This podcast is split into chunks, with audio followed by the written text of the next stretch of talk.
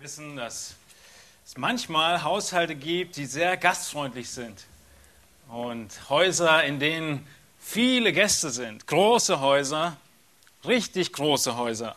Und wenn du dir vorstellen würdest, du bist in einem so einem, so einem Gästehaus und beobachtest die ganzen Leute, die da rumlaufen und sich wohlfühlen, rein und rausgehen, wie würdest du dann herausfinden können, wer denn jetzt eigentlich zum Haus gehört und dort wohnt und wer nur Gäste sind?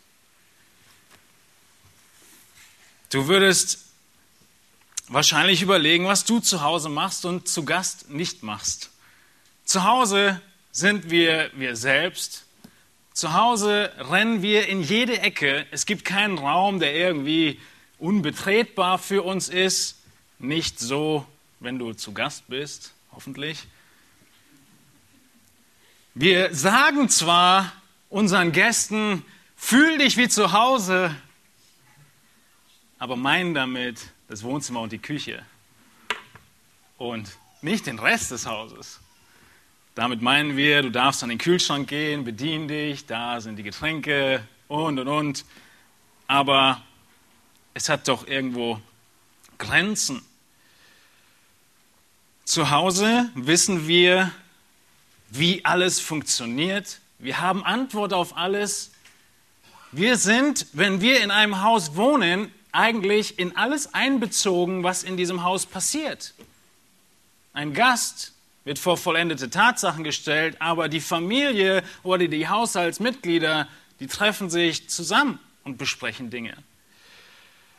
Ein Gast, er wird selten gefragt.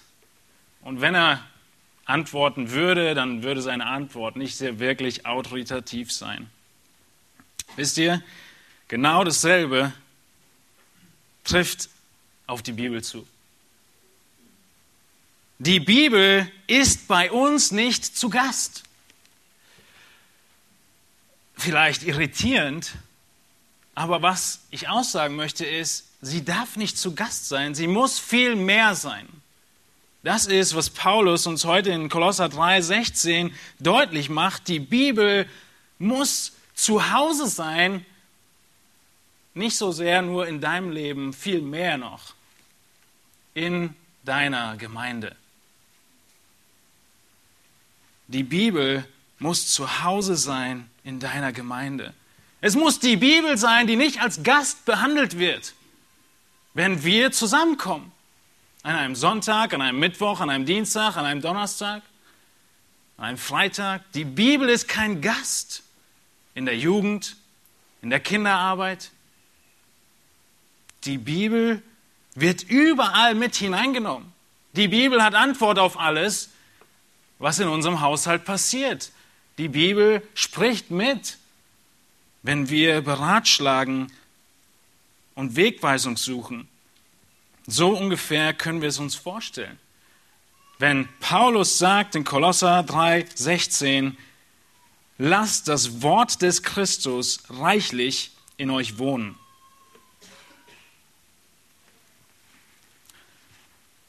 Und dann sehen wir in dem zweiten Teil dieses Verses, dass da, wo das Wort zu Hause ist, da, wo die Bibel nicht nur zu Gast ist, da wird sie gesprochen und gesungen. Ein wirklich wichtiger Vers, an dem wir angekommen sind im Kolosserbrief, wie Christian es schon sagte. Ein Vers, der zentral ist für das ganze Gemeinde- und Christenleben. Zusammen mit Vers 17, dem wir eine eigene Predigt widmen. Ein zentraler Vers, dass das Wort in uns reichlich wohnen soll. Und dass wir dieses Wort, wenn es denn dann da ist und damit es denn kommt, zueinander reden und singen. Und das erste haben wir häufig schon behandelt. Und das zweite, das Singen, wird heute der Schwerpunkt sein in unserer Predigt. Paulus, er liebte es zu singen. Er sang selbst im Gefängnis. Er spielte und sang an verschiedenen Stellen. Paulus geht so weit, die Bibelgelehrten sind sich ziemlich einig, dass er Liedtexte mit in seinen Briefen verwendet und als Aussage den Christen deutlich macht und ihnen mehr oder weniger einen Brief schreibt und dann sagt, ihr singt doch das und das. Philippa 2, Kolosse 1, alles Beispiele von Hymnen der damaligen Zeit. Und deswegen ist es so einfach, aus Philippa 2 jetzt wieder ein Lied zu machen, weil es schon immer ein Lied war. Paulus, er liebte es zu singen. Er liebte es, das Wort zu singen. Und diese belehrende Funktion von Gesang, die ist häufig und weitgehend verloren gegangen in unseren Gemeinden, in der Gemeindelandschaft Deutschlands, Europas und der Welt. Vielmehr sind die meisten modernen Musiker, sie nennen sich christlich und sie gehen so weit, dass ihre Musik nicht wirklich viel mehr ist, als nur die Emotionen anzusprechen. Ob sie nun ein wenig christliche oder christianisierte Texte haben oder nicht. Ob die Texte nun zu verstehen sind oder nicht, ob die Texte nun wirklich Inhalt haben oder einfach sieben bis zwanzig Mal wiederholt werden. Wir singen Gottes Wort. In Kolosser 3 geht es um unser Leben. Ihr erinnert euch an die letzten Predigten. Um unser Leben als neuer Mensch. Unser Leben als Wiedergeborener, als Christ.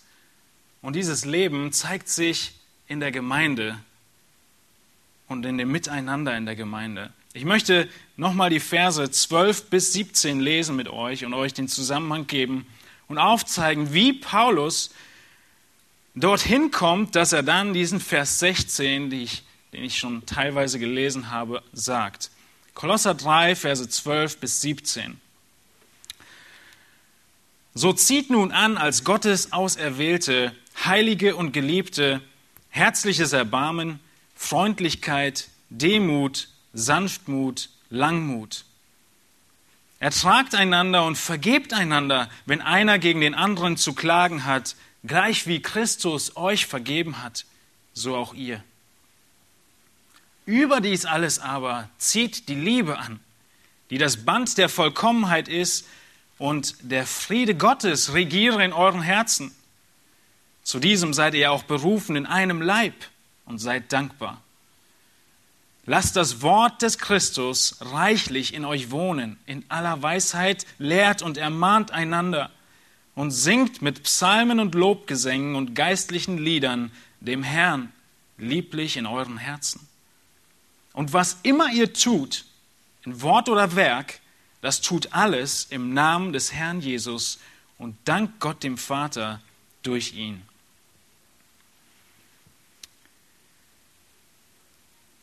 Ihr erinnert euch an all diese reichhaltigen Aufrufe und Wahrheiten dieses Kapitels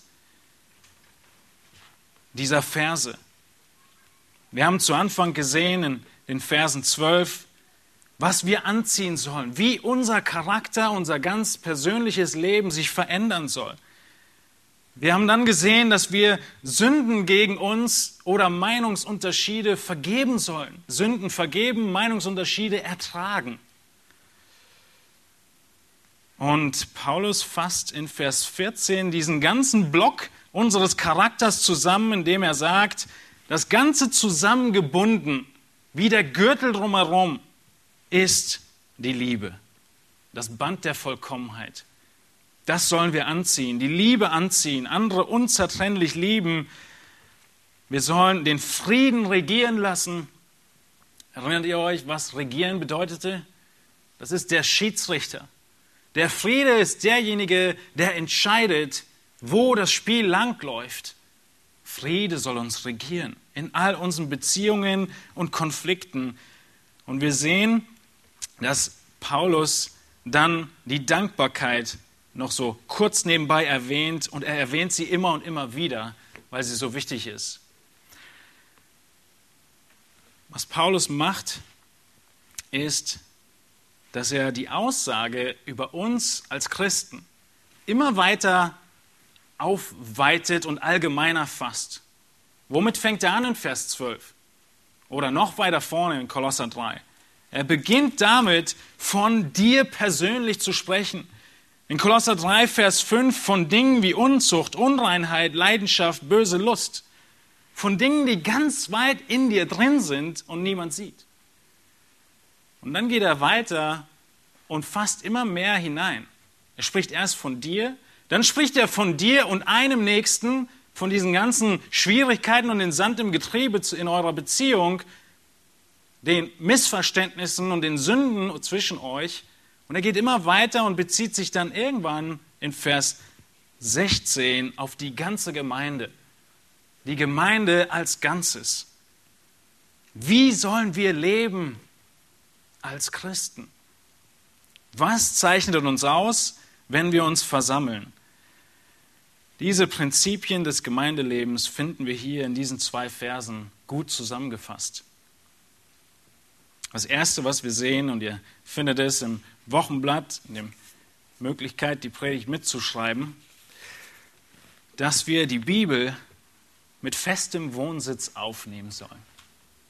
Kein Asyl gewähren, kein Gastzimmer anbieten, sondern die Bibel mit festem Wohnsitz aufnehmen. Und das tun wir gemeinsam. Deswegen geht es um unser neues Ich und um uns, dass wir die Bibel aufnehmen. Nimmt die Bibel auf mit festem Wohnsitz. Paulus, er beginnt in Vers 16 mit den Worten, das Wort des Christus wohne reichlich in euch. Die Elberfelder, wir werden heute zwischen Schlachter und Elberfelder sehr viel springen, weil ihr vielleicht merkt, wenn ihr eine Elberfelder Übersetzung habt, dass sie ein bisschen anders ist. Die Elberfelder, sie sagt, das Wort des Christus lasst reichlich in euch wohnen. Hier noch sehr ähnlich. Welches Wort soll in uns wohnen? Und wieso brauchen wir ein Wort, das in uns wohnt? Wieso brauchen wir in unserem Haushalt, in unserer Familie noch irgendjemand anderen am Tisch außer uns selbst? Und der Mensch, er ist von Grundlegung an, von der Schöpfung an so geschaffen worden. Der Mensch ist geschaffen worden als ein Wesen, das Rat braucht, das Anweisung braucht. Gott hat Adam und Eva Anweisungen gegeben und sie haben nicht gesagt, wir brauchen keine Anweisung, sondern was haben sie getan? Sie haben einfach den anderen Rat angenommen. Der Mensch ist so geschaffen, dass er Rat braucht, Rat sucht. In Gemeinschaft, wenn wir uns treffen mit Freunden, sprechen wir über so viele Dinge, weil wir Rat suchen, weil wir wissen wollen, wie der Kuchen besser gelingt, wie das Auto ein paar Kilometer länger hält. Wir brauchen Rat und deshalb sagt uns Paulus, das Wort ist die Quelle dieses Rates. Psalm 1 spricht genau davon, dass wir verpflanzt sind an die Quelle selbst, an den Bach, wir sind verpflanzt und uns ist es möglich, uns zu nähren von dem Wasser, dem Quellwasser. Und diesen Rat, den brauchen wir. Wir müssen das Wort Gottes reichlich in uns wohnen lassen. Wir brauchen den Rat von Gott. Und das wird Gelingen bringen. Psalm 1 spricht davon, dass wir dann glückselig sind, der nicht wandelt nach dem Rat der Gottlosen, sondern sich hält an Gottes Wort. Psalm 119 ist ein ganzer, langer, langer, langer Psalm, der nur davon handelt, wie wertvoll und schön das Wort Gottes ist. Und gerade letzte Woche hatten wir es als den Wochenvers auf dem Wochenblatt. Wie wird ein junger Mann seinen Weg unsträflich gehen, indem er sich hält an deinem Wort. Dieses Wort ist die Bibel. Dieses Wort muss reichlich in uns wohnen und es geht einher mit dem Geist. In den Grundlagen des Glaubens, in dem Mitgliedschaftskurs haben wir gerade darüber gesprochen, vor einigen Monaten. Wie können wir vom Geist erfüllt werden, was wir ja wollen? Und was sollten wir nicht tun, damit der Geist nicht gedämpft wird? Und da kommt Epheser 5 ins Spiel, was Christian gerade sagte, er kommende Woche zum Predigtext gewählt hat. In Epheser 5 sind dieselben Folgen genannt, aber Paulus sagt in diesem parallelen Brief nicht, lasst das Wort Christi reichlich in euch wohnen, sondern er sagt in Epheser 5, Vers 18, und berauscht euch nicht mit Wein, was Ausschweifung ist, sondern werdet voll Geistes. Und dann dieselbe Art und Weise, wie wir das werden, redet zueinander mit Psalmen und Lobgesängen und geistlichen Liedern, singt und spielt dem Herrn in eurem Herzen. Sehr ähnliche Aussagen. Das eine Mal sollen wir voll Geistes werden in Epheser 5 und das andere Mal sollen wir das Wort des Christi in uns wohnen lassen. Und die beiden sind nicht zu trennen. Das Wort geht immer mit dem Geist einher. Und der Geist tut nichts ohne das Wort. Luther hat gesagt, das Wort ist der Wagen des Geistes, auf dem er fährt. Er geht nirgends hin ohne das Wort. Wenn wir voll vom Wort sind, dann sind wir auch voll vom Geist. Und wenn das wahr ist, dann werden wir fröhlich singen und werden zueinander reden und einander ermutigen und erbauen. Es geht einfach nicht nur technisch um das Bibellesen und um dieses Regiertwerden von der Bibel. Der Zusammenhang in Epheser 5 ist der Kontrast zum Wein. Berauscht euch nicht mit Wein. Was tut Wein? Wein, er lenkt deine Entscheidung. Er beeinflusst dich. Und genau das sollen wir nicht tun, vom Wein beeinflusst werden, sondern wir sollen vom Geist beeinflusst werden durch das Wort. Und was Paulus hier anspricht, ist der Glaube, der mit einhergeht an das Wort. Der Glaubensgehorsam. Ohne Glauben und ohne Gehorsam wird der Geist nichts tun. Ohne Glaubensgehorsam werden wir nicht mit dem Geist erfüllt werden. Und Ungehorsam auf der anderen Seite trübt den Geist. Ungehorsam nimmt uns die Heilsgewissheit und zu Recht. Wir fragen uns, ist Gott noch da? Und er sagt uns in jeder Seite, die wir auf der Bibel aufschlagen, tu Buße. Wir müssen gehorsam sein und im Geist wandeln, voll vom Wort werden. Das ist der Aufruf. Das ist, worum es sich in der Gemeinde dreht. Das ist, was wir tun. Das Wort, die Bibel, ist nicht zu Gast, sondern sie ist Teil unserer Familie. McDonald sagt in seinem äh, Kommentar zum Neuen Testament, wir werden nicht mit dem Geist erfüllt, wenn wir nicht voll des Wortes Gottes sind.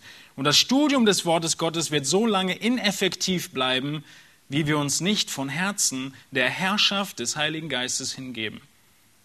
Oder Christi, könnte man auch sagen. Können wir daraus nicht schließen, dass mit dem Heiligen Geist erfüllt zu werden bedeutet, auch mit dem Wort Gottes erfüllt zu sein? Dieser Zustand des Erfülltseins ist kein geheimnisvoller, emotionaler, emotional bedingter Augenblick, der uns einmal im Leben geschenkt wird. Vielmehr besteht er darin, sich täglich von der Schrift zu nähren, über sie nachzusinnen, ihr zu gehorchen und nach ihr zu leben. Das ist, wozu wir aufgerufen werden. Wozu wir alle aufgerufen werden am Ende von dieser Liste in Kolosser 3. Aber Paulus, er macht eine Sache sehr, sehr spezifisch hier im Kolosserbrief. Er nennt es nicht die Bibel, mit der wir erfüllt werden, die in uns wohnen soll. Er nennt es nicht das Wort Gottes. Er nennt es nicht das Wort des Herrn, wie an vielen anderen Stellen. Er nennt es hier einmalig im Neuen Testament das Wort des Christus. Er betont es enorm stark im Urtext. Das Wort des Christus soll reichlich in uns wohnen.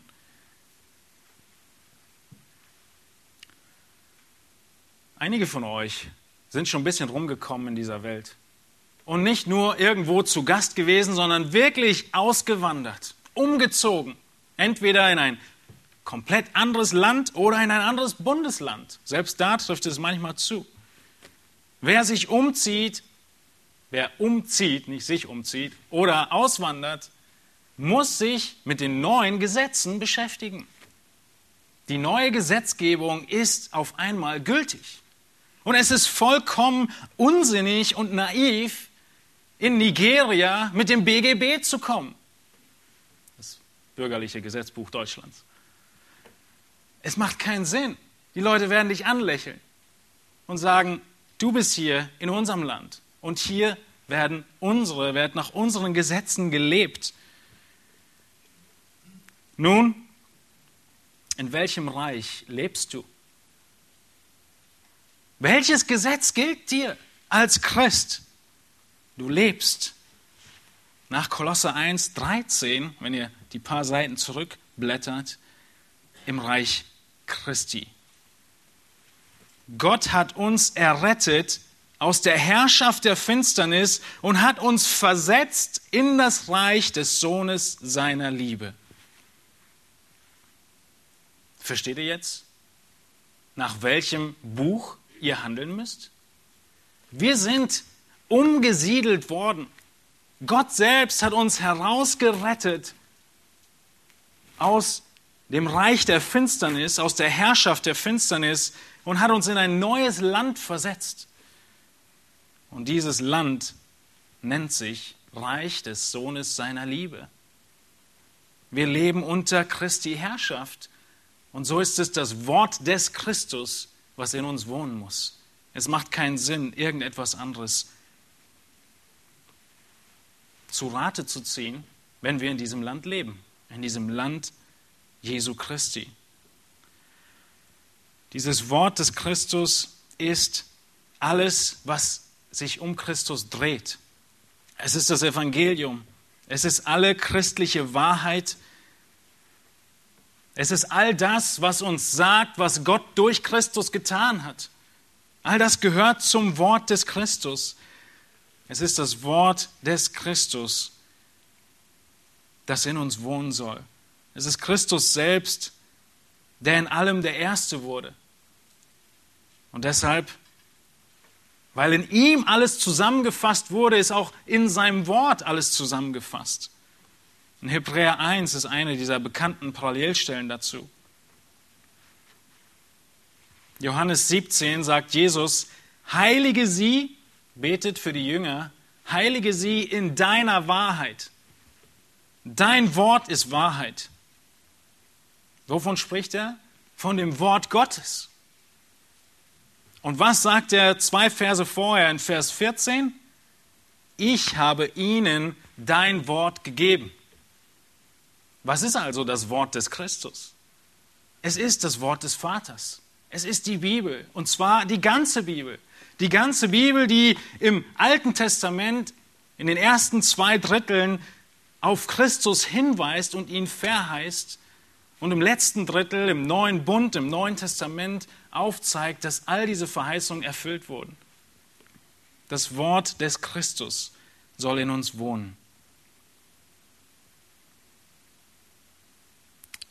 Es ist das Wort des Christus, weil alle Schätze in Christus sind. Kolosser 2, 3.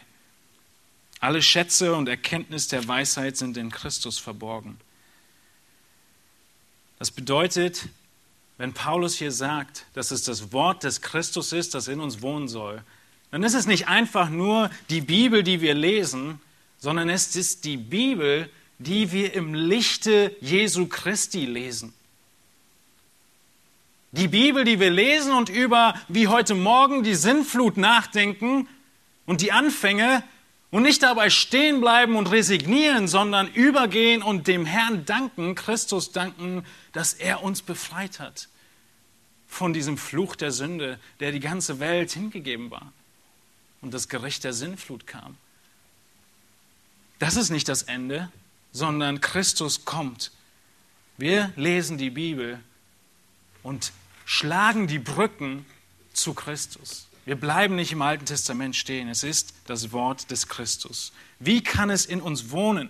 Wie können wir es mehr und mehr aufnehmen? Der primäre Aspekt über Jahrhunderte hinweg ist die Versammlung der Heiligen. Das gab es schon immer. Die Heiligen, die Gläubigen haben sich getroffen und sie haben die Predigt gehabt, das Wort wurde ausgelegt, das Wort wurde gesungen und sie wurden erbaut. Da beginnt es bei der Versammlung. Und heute gehen unsere Privilegien noch weit darüber hinaus. Wir haben heute ein Buch in verschiedenen Übersetzungen, in verschiedenen Größen, auf verschiedenen Arten und Weisen, die Bibel selbst, die wir überall hin mitnehmen können. Das reicht nicht wirklich aus, dass sie in uns wohnt, wenn wir sie nur dabei haben, als App auf unserem Smartphone. Aber wir haben diese Möglichkeiten. Wir haben Möglichkeiten, in jeder Lebenssituation auf die Wahrheit Gottes zurückzugreifen.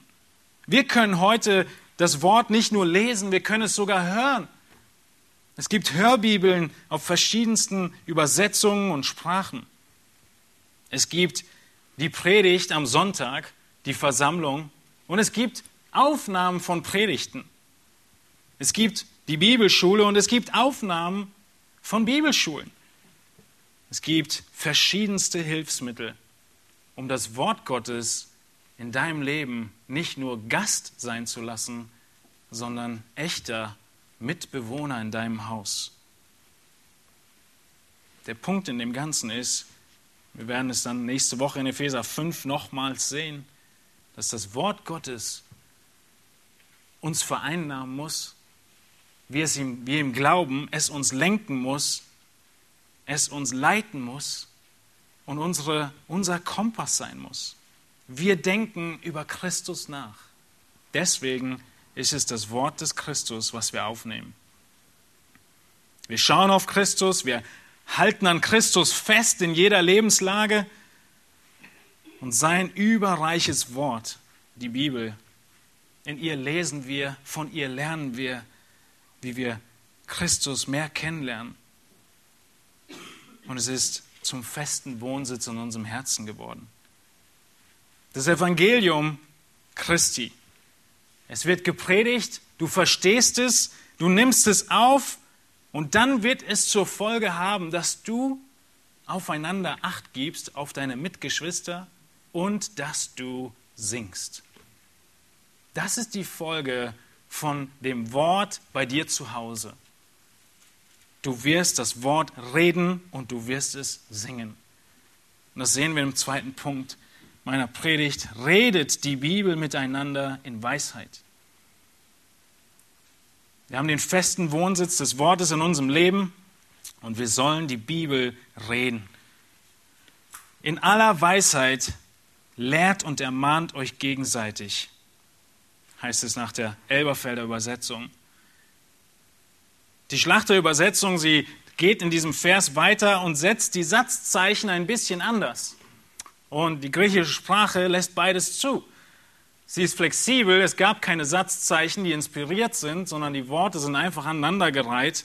Und hier lässt die Grammatik beides zu.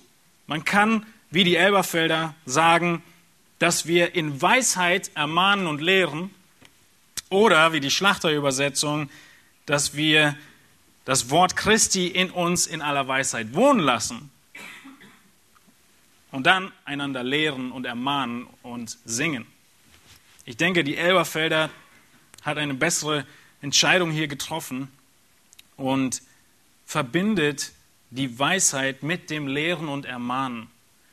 Denn in jedem Lehren und Ermahnen ist Weisheit nötig. Selbst Paulus, er hat sich schon mehrfach im Kolosserbrief genau darauf bezogen. Er betet in Kolosser 1,9, dass sie in der Erkenntnis wachsen in aller Weisheit.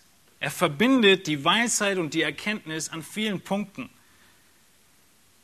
Der Punkt, egal wie man das Satzzeichen setzt, ist, dass wir im Wort wachsen und das Wort in uns wohnt, indem wir zueinander reden, einander belehren und ermahnen.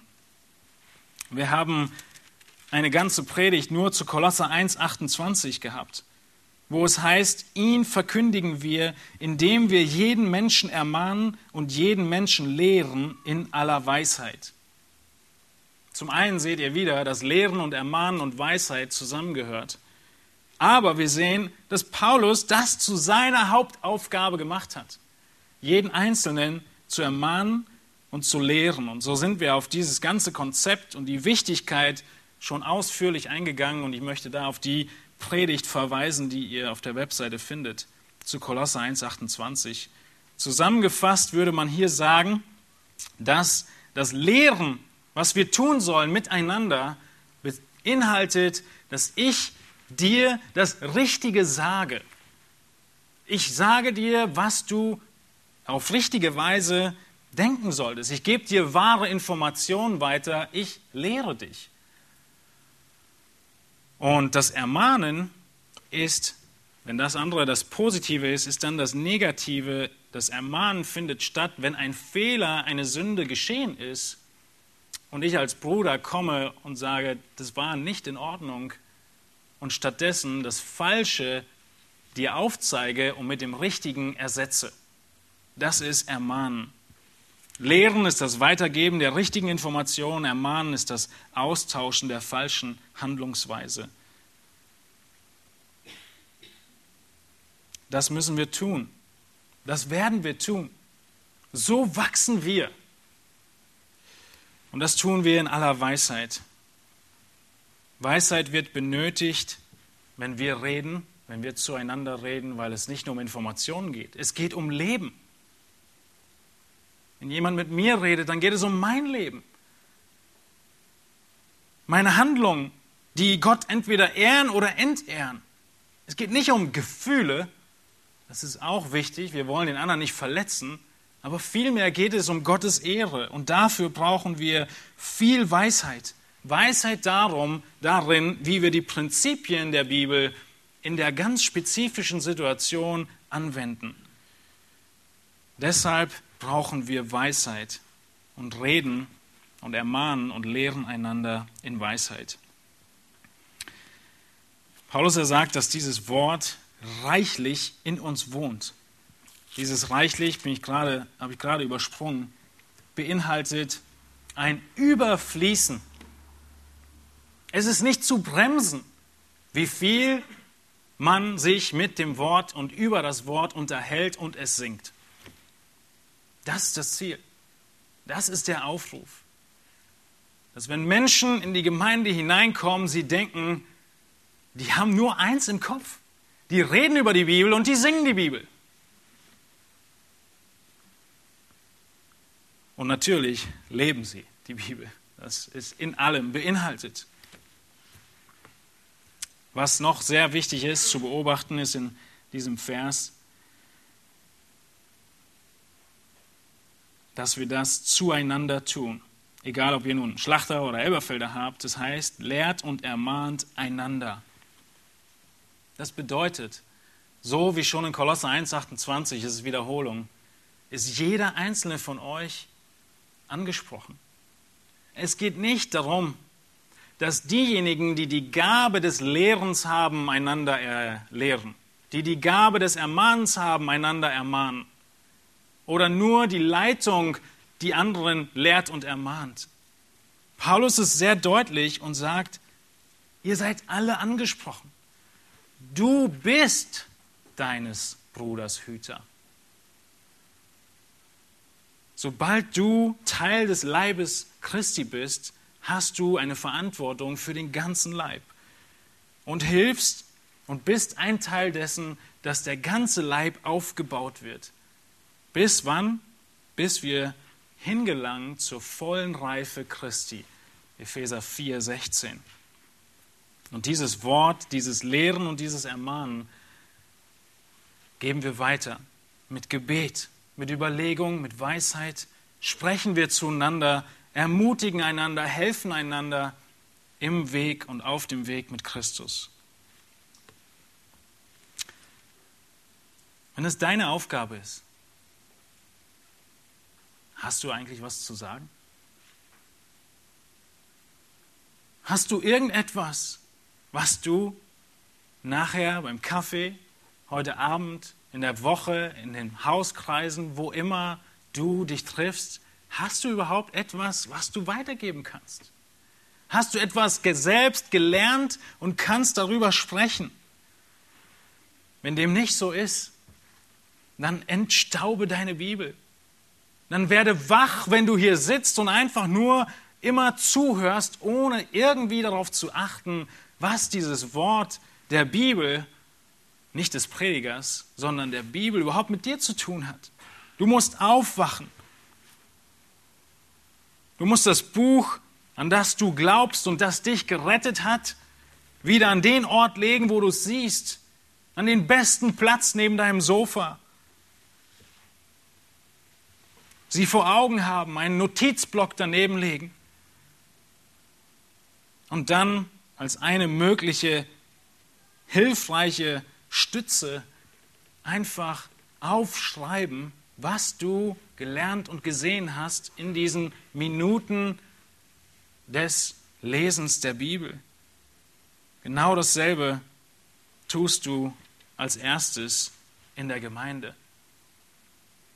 Du bist hier und du sitzt unter dem Wort Gottes, unter der Verkündigung des Wortes Gottes und du hörst zu und überlegst, was ist es, dass Gott zu mir spricht? Du nimmst das Wort auf und du machst dir Notizen. Und über dieses Wort, dieses gepredigte Wort, dieses gelehrte Wort, denkst du die ganze Woche drüber nach. Die Gläubigen über Jahrhunderte haben nichts anderes getan. Sie haben sich getroffen, dann sind sie auseinandergegangen und sie haben die Bibel nicht zu Hause gehabt, sondern sie haben darüber nachgedacht, was sie gehört haben. Wie privilegiert sind wir, dass wir jetzt sogar noch nachschlagen können und Gedächtnisstützen haben, um darüber nachzudenken. Sie haben sich häufig getroffen und ein Aspekt ist natürlich, dass wir dann Wahrheit singen. Wieso? Weil wir sie uns besser merken können weil wir sie uns besser merken können. Und wir denken darüber nach. Fang an, voll mit dem Wort zu werden, voll mit dem Geist zu werden, wie die Parallelstelle in Epheser 5 heißt, diesem Wort zu gehorchen und bereit zu sein, Gelegenheiten zu suchen, für Gelegenheiten zu beten, in denen du diese Kleinigkeiten, es geht nur um Kleinigkeiten, deinem Nächsten weitersagen kannst. Es geht nicht darum, dass du eine Predigt erarbeitest, dass du zehn Minuten lang eine Ausarbeitung jemandem vorträgst. Es geht um diese kleinen Momente, in denen du dem Nächsten etwas mitgibst, ihn belehrst oder ermahnst und weiter hilfst in der Christusähnlichkeit. Das ist Jüngerschaft. Jüngerschaft ist, meinem Nächsten zu helfen, Christus ähnlich zu werden. Nichts anderes. Das Wort, es wohnt reichlich in dir, wenn du gut zuhörst, dir Gedanken machst und darüber nachsinnst. Auf die verschiedensten Arten und Weisen. Ein Buch, was gerade veröffentlicht wurde letzte Woche, ist das Buch Das Spalier und der Weinstock. Und dieses Buch spricht von dieser Art Gemeindearbeit und Gemeindeleben. Wenn du in irgendeiner Verantwortung bist oder du merkst, ich möchte mehr darüber erfahren, dann nimm dieses Buch mit am Büchertisch und lies es. Kein neues Konzept, keine neue Idee, kein neuer Plan, die du da finden wirst, sondern die Rückkehr zur alten Wahrheit. Die Rückkehr zu der Wahrheit, dass es in der Gemeinde um Menschen geht und nicht um Programme oder Aktivitäten. Es geht um unser Leben mit Christus. Und wenn wir das Wort Gottes einen festen Wohnsitz bei uns hat und wir zueinander reden in Weisheit, dann werden wir auch zueinander singen. Aus verschiedenen Gründen und auf ganz gewisse Art und Weise. Und das Thema des Singens und der Musik ist ein kontroverses Thema. Und es ist ein sehr, sehr schneller Überblick, aber es ist eigentlich nicht schwer zu verstehen, was Gott sagt, wie wir singen sollen und was wir singen sollen. Und alles andere, was ihr meint, noch ein Regelwerk zu sein zum Gesang, dafür bete ich, dass euer Gewissen richtig belehrt wird. Ihr wisst, dass wir alle ein Gewissen haben. Und unser Gewissen kann richtig oder falsch belehrt sein. Vor allem im Aspekt und im Punkt der Musik. Und die Bibel hat einiges dazu zu sagen, aber nicht unbedingt das, was du meinst, sie sagt. Was sagt sie? Sie sagt, dass wir voll vom Wort Christi sind und dann singen werden. Singst du? Das ist die erste Frage. Die Bibel spricht davon, dass wir von Herzen und aus Gnade singen. Es heißt in Vers 16 weiter, mit Psalmen, Lobliedern und geistlichen Liedern singt Gott in euren Herzen in Gnade. Das ist wieder die Elberfelder, die hier wesentlich besser übersetzt. Die Schlachter sagt, singt mit Psalmen und Lobgesängen und geistlichen Liedern dem Herrn statt Gott, lieblich statt in Gnade in euren Herzen. Aber die bessere Übersetzung ist, singt Gott in euren Herzen in Gnade. Und wir schauen uns das jetzt gemeinsam an. Zu wem singen wir? Die allererste Frage unter diesem großen Aspekt des Singens. Wir singen zu unserem dreieinigen Gott. Unser Gott steht im Fokus. Wir singen nicht zu den Musikern. Wir singen nicht zu unserem Nächsten, doch tun wir nach Epheser 5, aber nicht nach Kolosser 3. Wir singen zu Gott, ist der Schwerpunkt von Kolosser 3. Der Schwerpunkt in Epheser 5 ist zueinander. Wir singen zu Gott. Wir singen auch nicht für uns selbst. Wir singen zu Gott. Wir müssen Gott in Wahrheit und in Geist anbeten. Das Ziel ist, dass wir singen, wenn das Wort des Christus in uns wohnt. Das bedeutet, das beinhaltet allein nur der Zusammenhang dieses Verses, dass der Inhalt unseres Gesangs Worte Christi sind. Sonst würde es nicht helfen, dass das Wort Christi mehr in uns wohnt, wenn wir zueinander singen. Paulus sagt aber, wenn wir zu Gott singen, dann wird das Wort des Christus mehr in uns wohnen.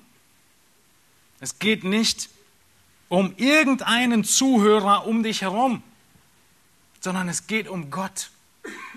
Ist das nicht manchmal unser Denken? Ich darf jetzt nicht zu laut singen, sonst hören mich die anderen. Du singst nicht für deinen Nachbarn, du singst primär zu Gott.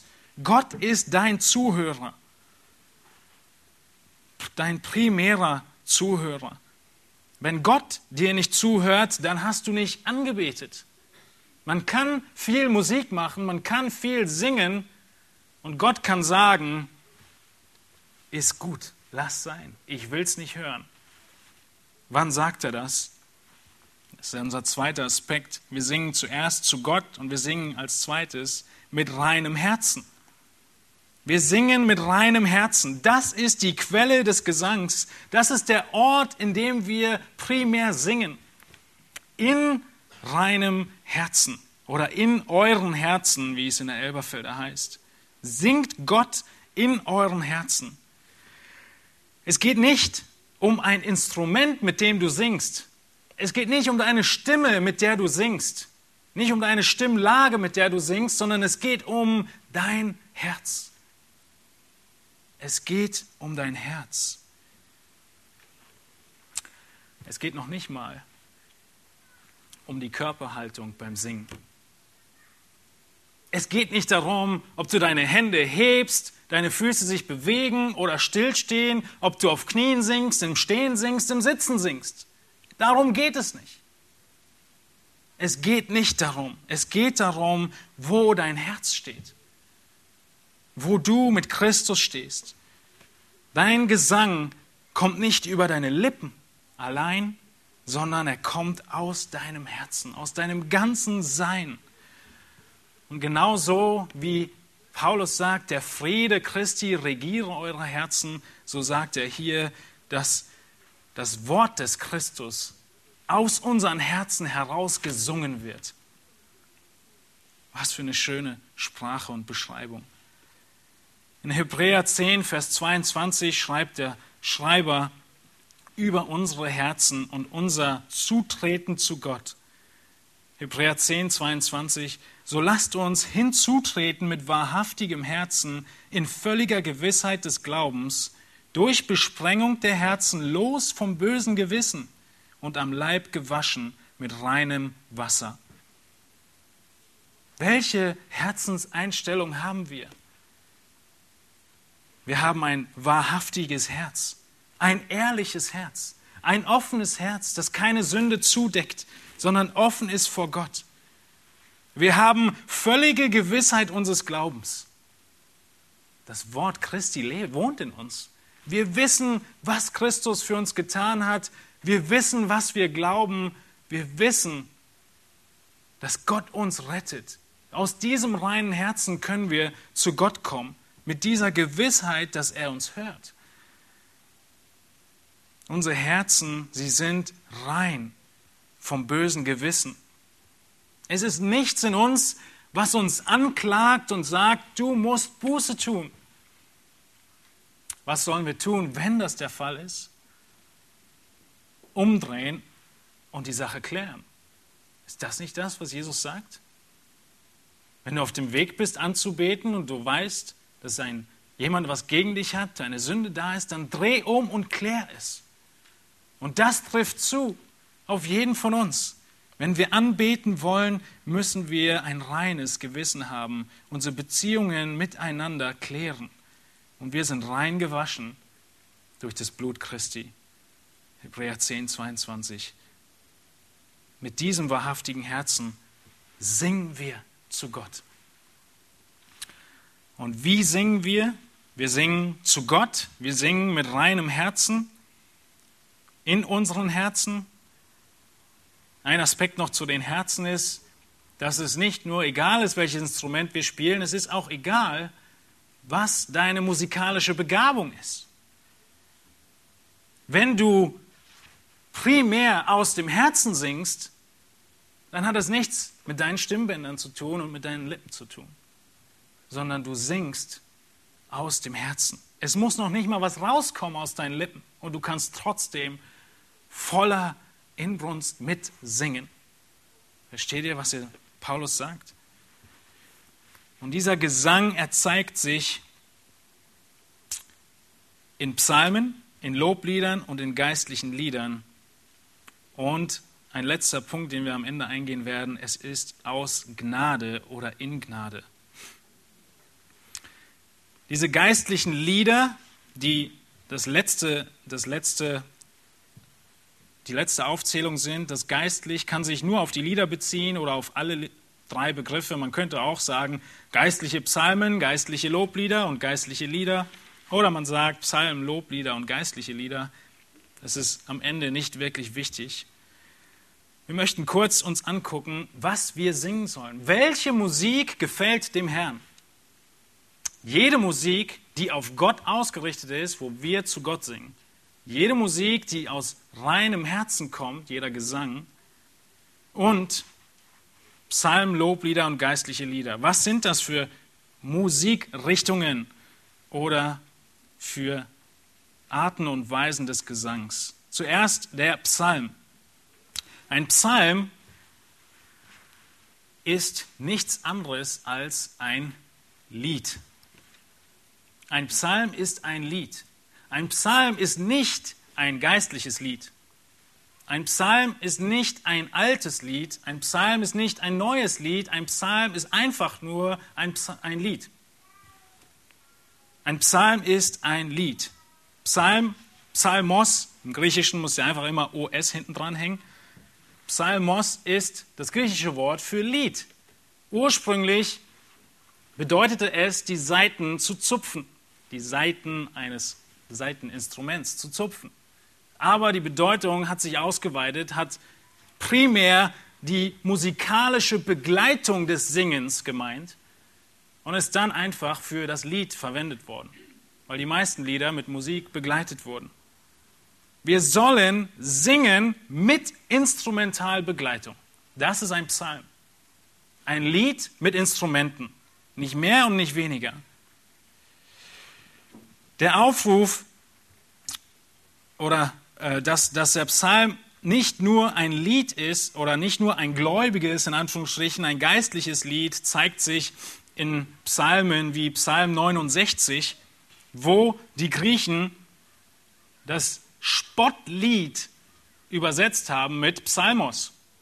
Das heißt, ein definitiv ungläubiges, verspottendes Lied wird genauso Psalm genannt wie das Lied, was Gott anbetet. Das Wort an sich hat, kann einfach nur Lied bedeuten. Und dieses Lied mit Instrumenten ist etwas, wozu wir vielfach aufgerufen werden. In Psalm 33, ich muss hier wahrscheinlich drei Viertel der Stellen streichen, heißt es, preist den Herrn in Vers 2 mit der Zither, spielt ihm auf der zehnseitigen Harfe, singt ihm ein neues Lied, spielt schön auf den Saiten mit Jubelschall. Psalm 95. Kommt, lasst uns dem Herrn zujubeln, lasst uns zujauchzen, dem Fels unseres Heils. Psalm 146. Loben will ich den Herrn mein Leben lang will spielen meinem Gott, solange ich bin. Die Anbetung der Psalmen war freudig und laut. Sie war laut, richtig laut. In Amos 5 heißt es, dass die Lieder laut waren und Gott wollte sie nicht hören. Heißt das, dass wir keine lauten Lieder singen sollen? In Amos 5 heißt es, ich hasse, ich verwerfe eure Feste. Gott spricht zu Israel. Ich verwerfe eure Feste und eure Festversammlungen kann ich nicht mehr riechen. Denn wenn ihr mir Brandopfer opfert, missfallen sie mir, und an euren Speisopfern habe ich keinen Gefallen. Und das Heilsopfer von eurem Mastvieh will ich nicht ansehen. Haltet den Lärm deiner Lieder von mir fern, und das Spiel deiner Harfe will ich nicht hören aber Recht ergieße sich wie Wasser auf und Gerechtigkeit wie ein immer fließender Bach. Was sagt der Prophet Amos über Gott? Spricht er gegen die Feste? Spricht er gegen Brandopfer? Spricht er gegen Speisopfer? Spricht er gegen Heilsopfer? Spricht er gegen laute Lieder oder gegen die Harfe? Nein. Es war üblich, genau das alles zu tun. Zu opfern, die Feste zu feiern, für Gott und laut zu singen. Der Punkt an der Sache ist ihr Herz. Sie waren Gott ungehorsam. Und das ist das Richtmittel jedes Gesangs und jeder Musik. Nicht die Lautstärke. Die Psalmen sind nicht nur, sie sind natürlich auch die Psalmen im Buch der Psalmen, aber nicht nur, sondern in Römer 15 heißt es in Vers 9, dass die Heiden Gott loben sollen um der Barmherzigkeit willen, wie geschrieben steht, darum will ich dich preisen unter den Heiden und deinen Namen Lob singen. Dieses Lob singen ist Psallo. Singen heißt das Lied zu singen, den Psalm zu singen. Freut euch, ihr Heiden, mit seinem Volk. Lobt den Herrn alle Heiden und preist ihn alle Völker. Wir Heiden, wir singen. Wir singen neue Lieder, nicht nur alte, neue Lieder, die die Gemeinde schreibt, die häufig in der Bibel genannt werden. Die Bibel spricht viel von neuen Liedern, von Wahrheiten, die immer und immer wieder besungen werden. Gnaden erweisen, die besungen werden. Das heißt in Jakobus 5,13, leidet jemand unter euch, er bete. Ist jemand guten Mutes, er singe Psalmen. Er singe Lieder. Er singe Lieder mit Instrumenten. Der Gottlose wird beschrieben und wir sehen, dass die Instrumente, die für die Psalmen benutzt wurden. Das ist eine große Frage. Welche Instrumente verehren Gott? Jedes. Jedes Instrument. Wir sehen, dass die Gottlosen genau dieselben Instrumente verwenden wie die Gottesfürchtigen. Es ist kein Unterschied. Sie haben alle alle Instrumente benutzt, die damals verfügbar waren. In Hiob 21 wird der Gottlose beschrieben. Hiob beschreibt den Gottlosen und argumentiert mit Gott. Ihr kennt den Zusammenhang von Hiob. Und Hiob sagt, dem Gottlosen, dem geht es trotzdem noch gut. Und er, Vers 12, erhebt seine Stimme bei Tambourin und Zither und sie sind fröhlich beim Klang der Flöte. Das ist der Gesang der Gottlosen mit diesen Instrumenten. Und dann heißt es im Psalm 150, wie sollen wir singen? Oder das Volk damals. Lobt ihn, Vers 3, mit Hörnerschall. Das ist ein Posauneninstrument, in das Horn wurde geblasen. Lobt ihn mit Harfe und Laute, lobt ihn mit Tambourin und Reigen. Das ist Schlagzeug. Lobt ihn mit Saitenspiel und Flöte. Jede Instrument, in das man hineinpustet oder die Saiten zum Tönen bringt. Lobt ihn mit hellen Zimbeln, lobt ihn mit wohlklingenden Zimbeln, alles was Odem hat, lobe den Herrn. Es geht nicht um die Instrumente, nicht in der Bibel. Es geht um das Herz und um den Inhalt. Der Inhalt des Liedes sind die Worte Christi und das Herz des Anbeters ist ein reines Herz. Wie viele Sänger sollten wir haben? Nun, ein Beispiel ist in 1. Chronik 23.1, äh, nicht wie viele Sänger, wie viele Musiker und Instrumente. David ist kurz vor seinem Tod, er stirbt und Salomo soll den Tempel dann bauen und die Leviten werden gezählt. Die Leviten sind all diejenigen, die im Tempel arbeiten. Und die Leviten waren 38.000 Mann die nur am Tempel gearbeitet haben. 24.000 sollten das Werk des Herrn tun, also opfern. 6.000 sollten Vorsteher und Richter sein, Konfliktlöser. 4.000 Torhüter und 4.000, die den Herrn loben mit Instrumenten, die ich für den Lobgesang gemacht habe. 4.000 von 38.000, 10 Prozent. Also, wir haben noch viel Platz hier vorne. Viele, viele Leute mit Instrumenten, die David selbst gebaut hat. Verschiedene Instrumente. Und vielleicht wären es noch mehr Musiker gewesen, wenn die Arbeit mit den Opfern nicht so schwer gewesen wäre. Es war richtig viel Arbeit, das Ganze zu opfern. Das sind die Psalmen. Ein Psalm ist ein Lied mit Instrumentalbegleitung mit vielen Instrumenten, mit verschiedenen Instrumenten, mit allen Instrumenten, die verfügbar waren zur damaligen Zeit. Die Hymne, der zweite, das zweite Wort, all diese drei sind schwierig auseinanderzuhalten, aber der Schwerpunkt der Hymne ist, dass eine Eigenschaft besungen wird. Es geht wieder nicht um Stil oder um Lautstärke oder sonstige Diskussionspunkt in Musik. Es geht um den Inhalt. Hymnen werden als Hymne bezeichnet, wenn eine oder zwei oder drei Eigenschaften besonders besungen werden. Lasst mich raten, welche Hymne kennt ihr?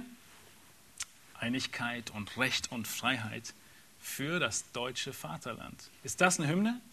Das ist eine Hymne, unsere Nationalhymne. Warum nennen wir es Hymne? Weil wir die Eigenschaft unseres Landes loben und uns darüber freuen. Und so tut es jedes Land. Mit ihrer Nationalhymne. Das ist eine Hymne. Eine Hymne hebt irgendeine Eigenschaft vor. Nicht nur Eigenschaften Gottes. Hymnen wurden gesungen auf die Kriegsherren der Zeit. Wenn sie zurückkamen von dem Kampf, dann wurde eine Hymne auf den Kriegsführer gesungen und seine Eigenschaften wurden besungen. Hymnen beschreiben den Inhalt, die Eigenschaft und die Herrlichkeit einer Person. Die Philister, sie singen eine Hymne, nachdem sie Salomo entkräftigen, zu Dagon. Hymnen würden nicht nur zu unserem alleinigen Gott gesungen, sondern zu allen. Es war einfach nur ein Lied, was die Eigenschaften einer Person oder eines Gottes hervorhebt. Wie sieht unser Lobpreis heutzutage aus? In vielen Liedern spricht man davon, dass Gott groß ist, dass er würdig ist, angebetet zu werden. Aber all diese Lieder, sie bleiben dabei stehen. Sie nennen die Tatsache, wir wollen Gott anbeten, aber sie nennen keine Gründe. Und damit sind sie disqualifiziert. Eine Hymne zeigt auf, wieso diese Person oder Gott in unserem Fall so herrlich und so groß ist. Die Eigenschaften werden besungen, nicht nur die Tatsache, dass jemand toll ist oder dass Gott toll ist. Das ist der Unterschied und daran beurteilen wir eine gute oder eine, eine Hymne oder keine Hymne, besser gesagt. Die Freude und die Begeisterung beim Singen muss aus dem Herzen kommen. Sie muss ehrlich sein und es besteht die Gefahr, dass Emotionen nur aufgesetzte Emotionen sind. Das ist auf jeden Fall wahr. Aber das Lied ist ein freudiges Mittel, auszudrücken, was Gott in unserem Leben getan hat. Und das ist das geistliche Lied. Das letzte in unserer Reihe ist das geistliche Lied. Es ist ein Lied, der Psalm primär instrumentale Begleitung und Singen, die Hymne eine Eigenschaft Gottes wird besungen in unserem Kontext. Und das geistliche Lied sind Lieder, die eine Situation, in der du warst, besingen und vertonen.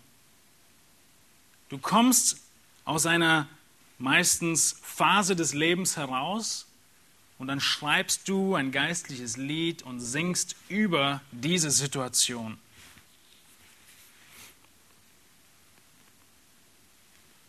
Nehemia baut die Stadtmauer.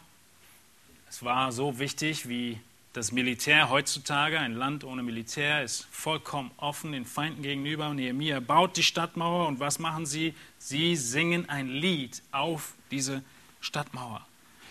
Mose geht mit Israel durch das Rote Meer hindurch. 2. Mose 15 und Damals, Vers 1, sangen Mose und die Kinder Israels dem Herrn diesen Lobgesang und sprachen, ich will dem Herrn singen, denn hoch erhaben ist er. Ross und Reiter hat er ins Meer gestürzt. Seht ihr, das Lied hat ganz speziell dieses Ereignis im Fokus und das wird besungen. Der Herr ist meine Stärke. Einige sagen, man darf nicht Lieder singen, wo ich und meins vorkommt. Auch falsch. Ja. Die Mose hat es gemacht. Mose hat es vielleicht falsch gemacht, aber nein, Mose hat es gemacht. Er nennt Gott seinen Gott. Er nennt Gott seine Stärke, seinen Lobgesang. Und dann sagt er, das ist mein starker Gott, ich will ihn preisen. Das war das Lied. Das ist nicht eine Beschreibung des Liedes, das ist das Lied. 2. Mose 15. Sie versanken wie Blei in den gewaltigen Wassern. Wer ist dir gleich unter den Göttern, o Herr? Wer ist dir gleich, herrlich in Heiligkeit, furchtgebietend in Ruhmestaten, Wunder vollbringend? Dieses geistliche Lied bleibt nicht bei der Situation stehen, sondern hat seine Ausrichtung auf Gott und seine Eigenschaften. Diese Lieder wurden geschrieben und es wurden viele neue Lieder geschrieben. Auch das häufig ein Aspekt wir wollen keine neuen Lieder singen, wir wollen die alten Lieder singen, die sind besser. Nein, die Gemeinde Christi hat immer neue Lieder gesungen und neue Lieder geschrieben. Und wir werden es tun bis hin zur Offenbarung 5, in dem wir ein neues Lied singen werden über das würdige Lamm. Und in Offenbarung 14 nicht wir, aber die 144.000 ein neues Lied singen werden mit Hafensängern und Hafenspielen. So hört es sich an, wenn die 144.000 singen. Der letzte Aspekt von dem Bibelsingen aus reinem Herzen ist, aus Gnade zu singen. Die Übersetzung hier in der Schlachter war, wir singen lieblich. Wir singen mit Dankbarkeit, sagen einige Übersetzungen, aber die Elberfelder, ich denke, sie trifft es am besten, übersetzt mit wir singen in Gnade. Oder ich würde sagen, wir singen aus Gnade. Dieses Wort in kann die Betonung auf das Mittel legen, wieso wir singen.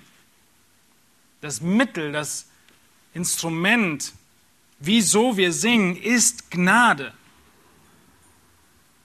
Wir singen durch die Gnade, die uns zuteil wurde. Ein Mensch, der die Gnade Christi nicht erfahren hat, wird nicht so singen. Er wird das, den, die Eigenschaften Gottes nicht besingen. Er wird nicht laut singen und nicht zu stoppen sein, das Wort weiter zu sagen und das Wort zu singen. Sondern die Gnade ist es, durch die wir all das tun. Die Gnade ist es, durch die unser Herz rein wird und wir uns Gott nahen können. Und so ist es nicht ein lieblicher Gesang, das ist auch okay, sondern es ist ein Gesang aus Gnade. Wir sind Gläubige des Buches. Wir sind aber auch Gläubige, die singen. Dafür sind wir Christen bekannt. Wo sonst singt man so viel? Zu welcher Veranstaltung kommt ihr und man fängt mit ein paar Liedern an? Das machen wir im Gottesdienst, weil wir zu unserem Gott singen.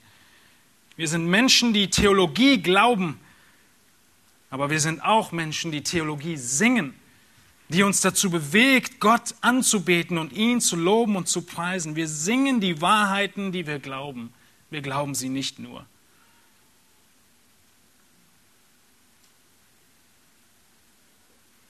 Ein Pastor in Afrika erzählt in einem Buch, was ich in der Vorbereitung gelesen habe, wenn wir glücklich sind, fröhlich sind, dann singen wir. Und wenn wir nicht fröhlich sind, dann singen wir so lange, bis wir fröhlich sind. Das ist wahr. Aus Gnade und in dem Fokus auf den Inhalt der Lieder. Versteht mich nicht falsch. Der Fokus ist nicht auf den Emotionen. Singen wir. Jonathan Edwards schreibt in Religious Affections, religiöse Zuneigungen, Glaubenszuneigungen, sein kleiner Aufsatz dazu, das ist ein ganzes Buch. Die Aufforderung, Gott Loblieder zu singen, scheint das Ziel zu haben, unsere Glaubenszuleigung zu erwecken und auszudrücken. Er spricht von Emotionen. Allein der Fakt, dass wir aufgerufen werden zu singen, spricht davon, dass Gott möchte, dass wir Emotionen zeigen geweckt werden und zeigen. Es kann kein anderer Grund gefunden werden, schreibt er weiter, wieso wir uns Gott gegenüber in Liedern und nicht in Gedichten zum Ausdruck bringen sollten. Lieder mit Musik, als nur der Grund, dass dies unserer Natur entspricht, beim Singen unsere Zuneigung zum Ausdruck zu bringen. Das ist wahr. Gott hat uns genau so geschaffen, als Menschen, die über den Verstand, über Wahrheit Emotionen zum Ausdruck bringen, laut singen, freudig singen. Und wenn unser Verstand diese herrlichen Wahrheiten Gottes begreift, seine Majestät begreift, seine Größe begreift, dann wollen wir singen. Und wir sind nicht aufzuhalten. Und wir möchten Gottes großen Taten verkündigen. Ich will den Herrn preisen nach seiner Gerechtigkeit und besingen den Namen des Herrn des Höchsten. Psalm 7. Psalm 13. Ich aber, ich habe auf deine Gnade vertraut. Mein Herz soll frohlocken über deine Rettung. Ich will dem Herrn singen, denn er hat wohlgetan an mir. Wir finden selbst Hinweise darauf, dass Gott jubelt und singt. Wir sind aufgerufen zu jubeln und zu singen. Und wir wissen ganz genau, dass wenn wir Situationen haben, in denen wir uns über alles freuen, dann brechen wir in Jubel aus. Denkt nur an den Weltmeistertitel im Sommer. Wir freuen uns von Herzen. Unser Singen muss auf Gott gerichtet sein, es muss von Herzen kommen und es muss auch in Ordnung und zur Auferbauung geschehen. 1. Korinther 14 spricht viel davon, dass der Inhalt wichtig ist, die Auferbauung wichtig ist, der Verstand wichtig ist. Aber all die anderen Dinge, über die wir heute nicht gesprochen haben, über die spricht die Bibel auch nicht. Und darin muss unser Gewissen belehrt werden, dass wir kein schlechtes Gewissen haben, wenn es mal lauter ist, sondern einfach selber lauter singen. Wenn irgendwelche Instrumente vorne stehen, die uns unbekannt sind. Wir wollen Gott loben mit allem. Und wir sehen den Kontrast dieses Aufrufs zur ganzen falschen Lehre im Kolosserbrief.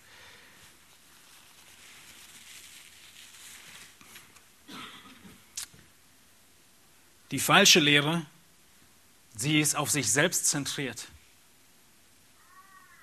Unsere Lieder sind auf Gott gerichtet. Das falsche Denken und der falsche Gottesdienst, er hat mein Wirken im Zentrum. Ich enthalte mich, ich übe Askese aus und so weiter. Wir besingen Gottes Wirken.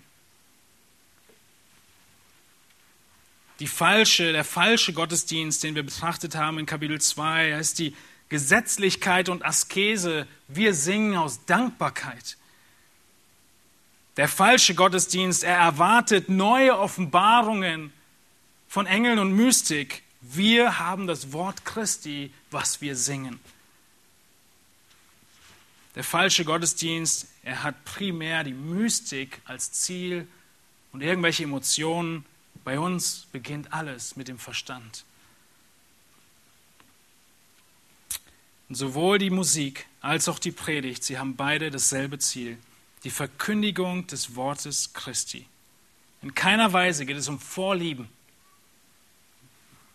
Wir können ein bisschen weiter zurückgehen in Kolosser 3 und dann lesen, ertragt einander. Auch das tun wir bei manchen Liedern.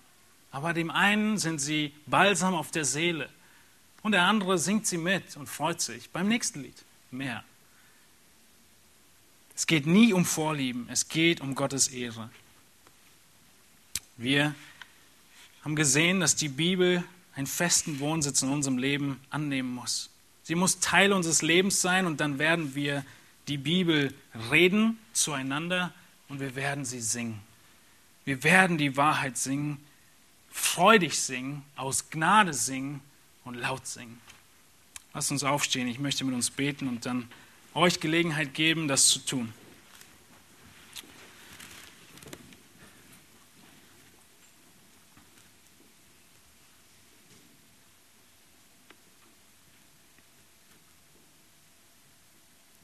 Himmlischer Vater, wir danken dir, dass du dein Wort uns gegeben hast und dass es klar und deutlich ist, dass wir Wegweisung finden für unser Leben. Wegweisung, wie du in uns wohnen möchtest. Dein Wort in uns, Herr, hilf uns, darin zu wachsen, dass unser Leben durchdrungen ist und überströmt ist von deinem Wort.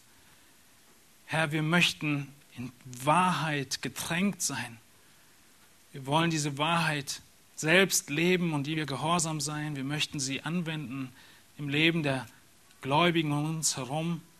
Und wir möchten sie zum Ausdruck bringen im Gesang, im Lobgesang zu deinem Namen und zu deiner Ehre.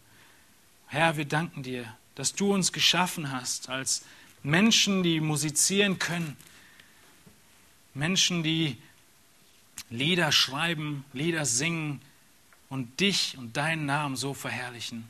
Wir beten, dass dieses dein Wort unser Gewissen belehrt, unser Gewissen schärft, Lieder abzulehnen, die ohne Inhalt sind, abzulehnen, die mitzusingen, wenn unser Herz nicht richtig ist aber all das anzunehmen, was dein Wort als Lieder beschreibt, die dir wohlgefallen, die wir dir singen. Und so wollen wir, Herr, jetzt deinem Namen Ehre geben, wenn wir zusammen singen. Amen.